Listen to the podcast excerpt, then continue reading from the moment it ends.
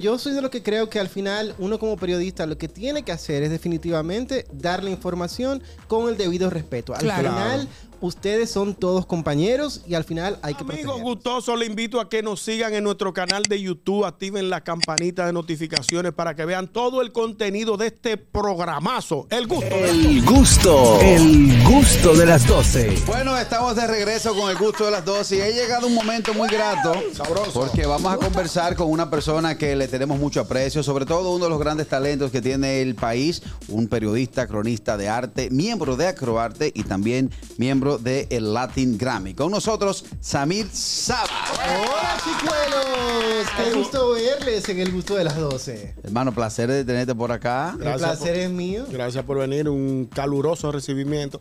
Tú sabes que Samir Yo tiene... hace cuatro años que yo vine a este programa. Ah, tú fuiste de los... Justo el tiempo que tiene al aire. Increíble, tú fuiste de los, de los primeros invitados que tuvimos, el honor. 15 de agosto de 2019 en Estudios Rock. Bárbaro, Wow, ¿y ¿y por qué- tú te recuerdas así de Porque lo hice en YouTube para tenerlo fresco. Ah, mira qué bien. Hizo su tarea, muy bien. Tú sabes que Samir tiene la particularidad de que es de los periodistas, a pesar de que todo periodista cronista de arte tiene mucho frente, porque mucho, hay mucha sensibilidad en el arte, ¿no? Y siempre que tú le haces una, una crítica favorable, la gente lo acepta como muy, muy bien. Pero cuando tú le haces una crítica no muy favorable, de una vez te llaman, Samir, ¿qué fue lo que tú publicaste? ¿Qué fue lo que tú dijiste? Entonces yo he notado que en el caso de Samir, él tiene muy poca tasa de rechazo o, o casi cero tasa de rechazo porque ha tenido una carrera diáfana. Tiene un buen manejo. Un buen Muchas manejo y yo te felicito por esa, por esa carrera que has tenido tan, tan sin, sin atropello, sin dime y direte. Yo nunca te he visto o nadie ha visto a Samir Saba en ningún tipo de problema. Gracias a Dios en este medio. Procuro que así sea. Procuro que así sea porque yo soy de los que creo que al final uno como periodista lo que tiene que hacer es definitivamente dar la información con el debido respeto. Al Claro. final ustedes son todos compañeros y al final hay que protegernos. Sí, Claro, claro. Pero- Dar la información real. Eh, Evidentemente. sí, porque tú sabes que se, se ve de todo en estos Sí, medios. claro. Pero como tú dices, siempre con respeto y con altura, para que así sea algo quizás negativo para la otra persona, pues se pueda, se pueda manejar con cierta diplomacia y respeto. Y conociendo los límites también, Claro, porque claro. no todo se dice completamente. Ni- Lo Hay hablamos formas. ayer. Hay formas. Lo hablamos ayer. Bueno, y me imagino que eh, el éxito que has tenido, la trayectoria que has tenido, va muy de la mano con la disciplina y la objetividad a la hora de tú emitir comentarios. En la actualidad, estás frente de uno de los principales programas que tiene eh, la parrilla matutina en el país, que es el Mangú de la Mañana. Bellísimo proyecto, ya tiene seis meses al aire, acaba Muy de bueno. cumplirlo. Ah, pues ya camina, ya no. Ya No, camina. todavía no, Está caminando, está gateando. gateando, está Pero está gateando. caminando rápido. Ay, está rápido. Yo veo los bloques. Yo lo veo Sí, todas sí, las mañanas. mandando, digo, eh, déjame yo regar currículum. Iván, llámame. Eh, Ah, seguro te hace caso, seguro te hace caso porque él reconoce tus condiciones definitivamente. Es un proyecto que la verdad nos ha sorprendido a todos los que estamos involucrados. Eh, de ahí, de los talentos, el único que los conocía a todos era yo. Evidentemente. Magnolia no conocía a Alex. Alex no conocía a Magnolia. Diana no conocía a Magnolia. Magnolia no conocía a Diana. Tú estás diciendo que a Magnolia no la conocía a nadie. No, no, no, no. Ah, entre ellos. Entre ellos. decir. Ellos no se conocían. Entre ellos no se conocían. Marta no los conocía a ninguno, solamente a Alex. Y yo era el común denominador entre los cuatro. Así que definitivamente eh, ha sido sorpresivo incluso para nosotros la química que se dio al aire inmediatamente, Se porque ahí ni nota. siquiera hubo ensayo ni nada parecido. Se nota. Y estamos muy a gusto. Y con a la esa gente le ha gustado el concepto, como que hacía falta. Tú sabes que yo creo que el tema del mangú de la mañana es que es una propuesta distinta a la hora en que está al aire. Esa es una hora en la que por lo regular lo que aquí hay es comentario político Exactamente. y ese tipo de cosas un poco Mucho densas problema, para mucho la hora. problema. Mucho problema, mucho problema. Mm. Y esto no Matan es, cuatro en la esquina. No, Sí. hombre, mucha noticia política y demás. y esto no es que deja de tener noticias, tiene sus momentos de noticias, pero no es el fuerte del programa. Es una revista de variedades que queremos llevar al público para que se refresque y inicie su día de la mejor manera Muy posible. bien. Bueno, eh, Samir, de inmediato nuestra audiencia quiere conversar contigo. Hello. ¿Qué? Buenas tardes. Buenas tardes, equipo. Y buenas. Buenas tardes. Mira, quiero felicitar a Samir Sabah. eh, como él dijo, eh, hace cuatro años fue de lo primero que vino a este programa. Y él es de los cronistas de arte que ha mantenido como cierta pulcritud a la hora de hacer críticas, que no se ha apasionado directamente como se está haciendo ese, ese estilo ahora mismo donde se maltrata a la gente, se insulta, Eh, aunque la persona haga un trabajo bien, lo insultan. Se y él como ha mantenido esa línea de, como del respeto. Creo que él una vez tuvo, tuvo un problema solamente con, con Yanira la exclusiva, fue. Ah, no, no, no, no, no, no. Eso no fue Yanira la exclusiva, fue Alexa. Fue- No te rompas la cabeza. Ah, perdón, perdón. está- bueno, pero es de la, de la línea de José Del se cansa. Ajá, pero no, pero- tú, me vas- tú me tienes que traer ese chisme, si se puede hablar. Yo no me acordaba de eso. Fue en televisión, fue al aire, de hecho. No Pero, de pero fíjense que eso es con la única que básicamente le ha respondido a él. Y él hizo una crítica constructiva. No, ni pero que él crítica. ha mantenido, que te felicito por eso, te voy a escuchar por radio, por mantener como esa línea, donde él hace críticas objetivas. que Claro, no es que está maltratando, donde hoy, hoy día se está insultando. ¿Qué tú opinas de ese periodismo que se está haciendo hoy día de, de críticas? Muchas Te gracias. por la radio. Muchas gracias. Voy a comenzar con el tema de Alexa. Sí, Lo- sí, porque mucha gente sé que no, no se acuerda de eso. Yo tengo una cosita, breve, pero dilo. Yo Lo no de me acordaba de ella. Alexa sucedió en Divertido con Hochi. Oh. Ah, fue allá. Fue en Divertido que yo con no- Hochi. Ella fue al programa, estaba como atracción musical en ese momento y ella estaba molesta porque no quedó entre las nominadas del Premio Soberano. Ah, ok. En ese momento, su pareja era su manager, el señor Joseph Cáceres. Sí, el zorro. Don Joseph estaba en esas reuniones evaluativas, evidentemente, como expresidente de Acroarte. Y yo debo reconocer públicamente que fui de los que votó en contra de que ella quedara nominada. ¿Por qué? Porque entendía que entre otros que estaban siendo tomados en cuenta, ella no encajaba. Pero se supone que esas reuniones son totalmente privadas. Claro. Y que lo que está ahí no debe salir. Ay. Ahora yo estoy entendiendo. Joseph Se llegó el eso chisme. a Se Alexa le filtró esa información. y Alexa lo dijo al aire y acabó con Máximo Jiménez, que era el presidente en ese momento de la institución, y a mí me insultó de una manera realmente terrible. No, juez. Yo en ese momento incluso llamé a Hochi, llamé a Dilenia y les llamé la atención y le dije, hubiera pasado en el programa de Don Freddy Veras en vida y yo te aseguro, como que me llamo Samir Saba, que él no hubiera permitido Págale que Alexa siguiera con ese tema. Pero bueno, pasó y ahí quedó. Y de hecho, años después, eh, Alexa me llamó por teléfono, quería reunirse conmigo, intentó verse en varias oportunidades, no coincidimos con la fecha y me pidió disculpas. Y yo se las acepté Correcto. Totalmente. ya ahí pasó. Porque ahí un quedó. tipo noble. Es un muchacho bueno. Y ahí quedó. Y, y respondiendo a la pregunta del joven que llamó, que qué yo opino de ese tipo de comunicación, Ajá, en el que ahora todos se tiran se unos con otros. Porque no es periodismo. Eso primero nada. no es periodismo, eso es show. Exacto. Y yo creo que no hay necesidad de irrespetar a absolutamente nadie ni ponerlo en una posición incómoda para poder hacer un trabajo que llame la atención. Y si esa es la dinámica que hoy por hoy tiene que funcionar, yo prefiero quedarme fuera. Vamos a abrir esta otra llamada para nuestro invitado Samir Saba. Hello. Buenas tardes. ¿Qué hay, Samir Saba, mi hermano? ¿Sabe quién es? El chispero. El chispero, tu hermano. Ahí está. sí. Que nunca chipea. Y, nunca- y siempre te ha apoyado en todos tus proyectos. Es verdad, el chipero. Para que sepa, y Samir Saba y yo estábamos con María Moñito en los años, no me acuerdo, cuando María Moñito tenía el programa lo, El País que Queremos. No es así. Dime, desmiénteme. 1997. En el año 1997 yo hice es mentira, infantil con Paula Isla, así es.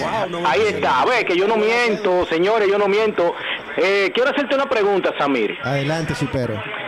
Eh, recientemente eh, hay un programa, como tú sabes, de farándula y cosas, igual que yo, ¿cierto? Hay un programa que viene con Alex Macía, eh, Harry Ramírez y Moisés Salcé. Ese programa va dirigido a un público especial.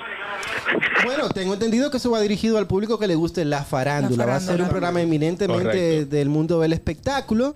No sé si tiene fecha de salida, no la conozco, pero sí, va a ser. sí, la tiene, la, la tiene Samuel, la Ah, tiene. ah, cuéntame, eh, Harry. es a final de mes, es a final de mes y va a ser en horario de 11 a 12 de, De la, la- mañana. Luego entre extremos de una vez. Ah, de bien, 11 de la chulo. mañana a, A a 12 12, y ahí mismo entre extremos. Eh, básicamente Perfecto. es la antesala de, de extremo. Ese, ese, ese programa estaba pautado en las cuatro horas que tenía Extremo antes, que era eh, un tiempo con Johnny Vázquez, un tiempo farándula, un tiempo entretenimiento, iba a estar dividido así, pero cuando entró ya eh, René Brea, hubo unos cambios, entonces están colocando lo que sí se prometió. Pero yo creo que es un team interesante para el Sí, mundo claro del espectáculo. sí, Le claro deseo mucho éxito. Ahí está bien esta otra. Hello. Pero Samir saludos para ti. Saludos para ti. ¿Con quién hablo? Me gustaría saber qué piensas tú de nominar a, a los premios soberanos a estos llamados artistas, entre comillas, que por lo general son urbanos que muestran un comportamiento que, que no es muy bueno para promoverlo como valores en esta sociedad que, que tanta falta le hace, valores buenos.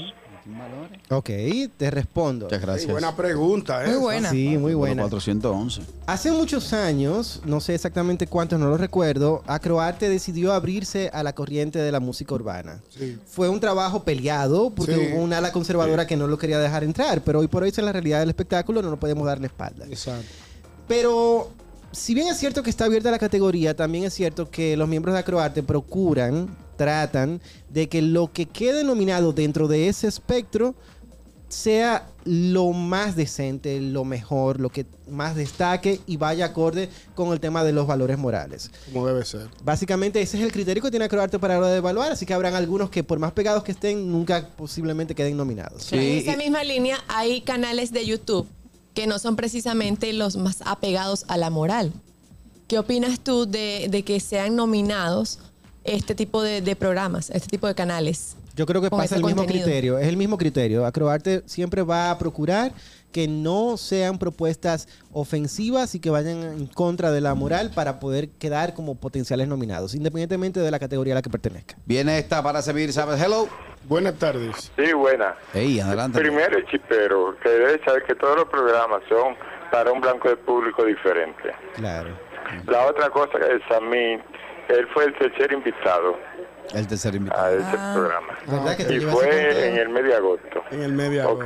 Muchas gracias, Gracias, señor. Estadística. Dime, Aniel. Samir, eres, ma- eres miembro de Acroarte, pero también de, de- de los Latin Grammy. Latin. ¿Crees que, quiero saber cuál es tu función ahí, cómo, cómo es el manejo en, en esta industria latina. Tú sabes que la Academia Latina de la Grabación no solamente está compuesta por músicos, sino también por otras áreas de la industria de la música que tengan que ver. Entonces, en ese caso, incluye a los periodistas del entretenimiento.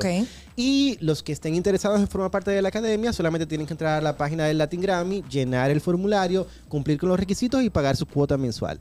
Yo soy uno que hace tiempo quise formar parte de la academia, sometí mi aplicación, me aceptaron y desde entonces participo de los procesos del Latin Grammy. Ah, pero qué chévere. Me parece chulísimo incluso que los artistas, que muchos de ellos se pierden a veces, que quieren un Latin Grammy, pero no hacen nada para ser parte de... Se tomen el tiempecito de entrar a la página web del Latin Grammy y se inscriban, porque esto les da la posibilidad de que todo un mundo Claro. de la industria reconozca su trabajo. Claro. Bueno, eh, Samir, eh, no me gusta eh, Cuidado, cuando tú, echarle pones agua al esa, chisme. cuando tú pones esa carita que no me gusta, Me gusta, ya viene no, con. Y mete la a tirar- otra, y mete la Sí, otra. No, No, no es gusta. mi forma, Ya no viene es a mi tirar como una. Llévame suave. En días pasados recibimos... no un guía, pero yo me manejo. Eh, en días pasados recibimos aquí en esta en este estudio al actor Manny Pérez. Manny Pérez, Ay, un actor.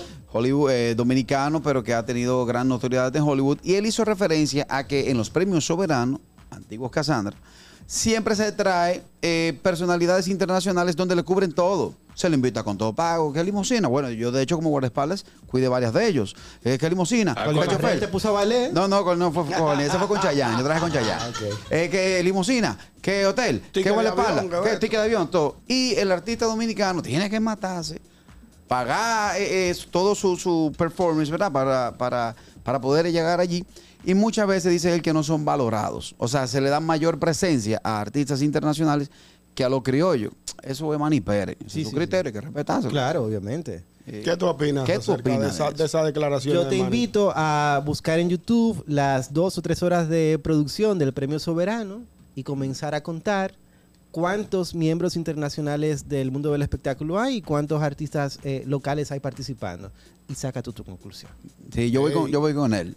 Yo voy con Porque él 100%. lo que no puedo en este momento es desmentir a Manny con relación al tema de los costeos, porque eso lo maneja directamente el equipo de producción que queda asignado al premio ese año. Yo ahí no Que tengo ustedes ningún no tienen tipo nada que ver con de eso, jurisdicción, claro. entonces no tengo nada que ver con eso, no Claro. puedo saber mucho de ese manejo. Siempre se... eh, Adelante.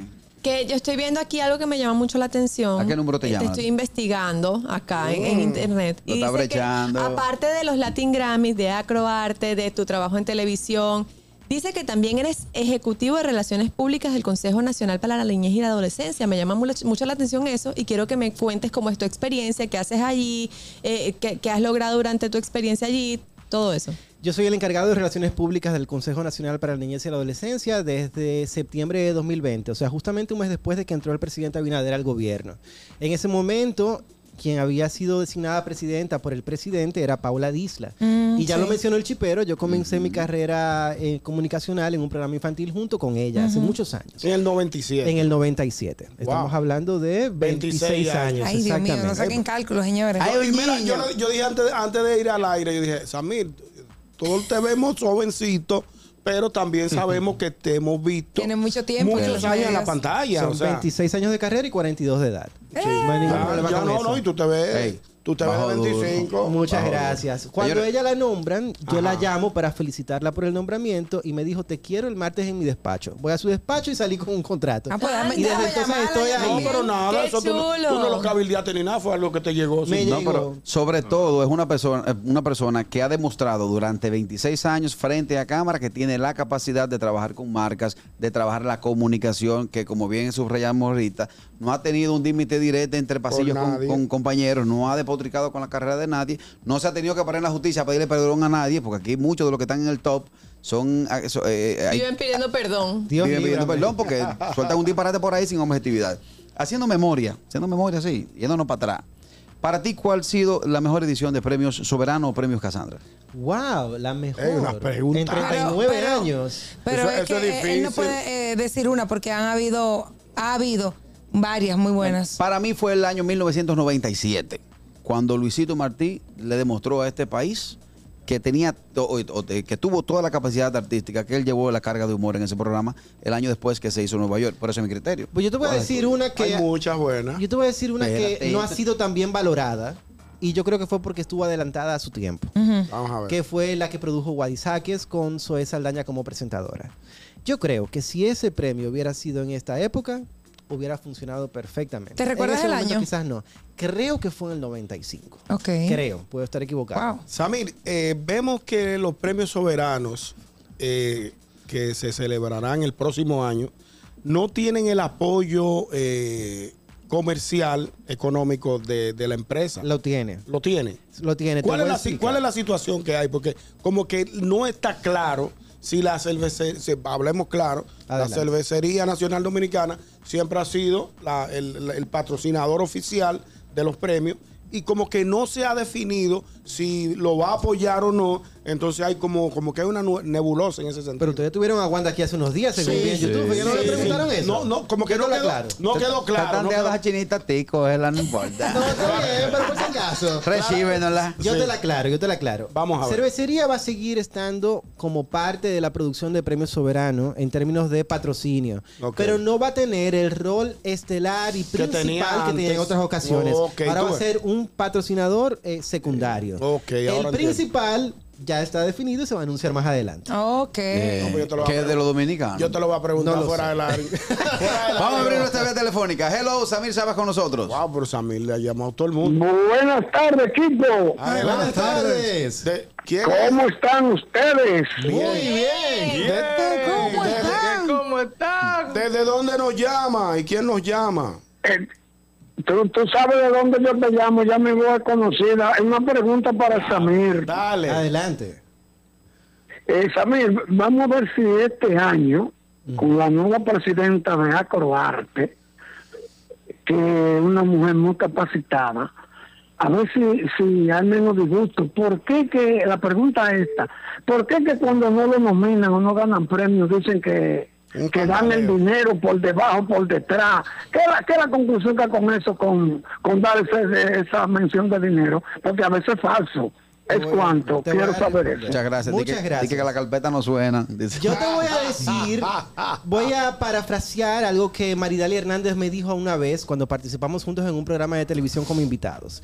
El tema era la fama y Maridalia dijo, los artistas somos bipolares. Nos pasamos la vida buscando el reconocimiento público y cuando lo obtenemos, nos encontramos en la calle a un seguidor, queremos deshacernos de eso. Entonces, definitivamente, yo creo que eso también pasa con los artistas en el momento de quedar nominados o no al premio. Cuando quedas nominado, todo muy feliz. Cuando no, lo color de lamentas y quieres echar tierra a quienes te están agradando. Porque al final el premio soberano lo único que busca es reconocer a la clase artística. Y los premios no se piden, los premios se reciben. Se gana. Cuando quedan nominados y no ganan, también hay pataleo. Exacto. Ya lo sabes. Pero Tengo- ¿qué veces son al premio? Eh, claro, eso, eso le da tela que cortar dos y tres días después. Harold Díaz, desde Nueva York. Tamir, con este, con esta pregunta, eh, quizá me voy a tirar a Nueva York encima. ¿Cómo?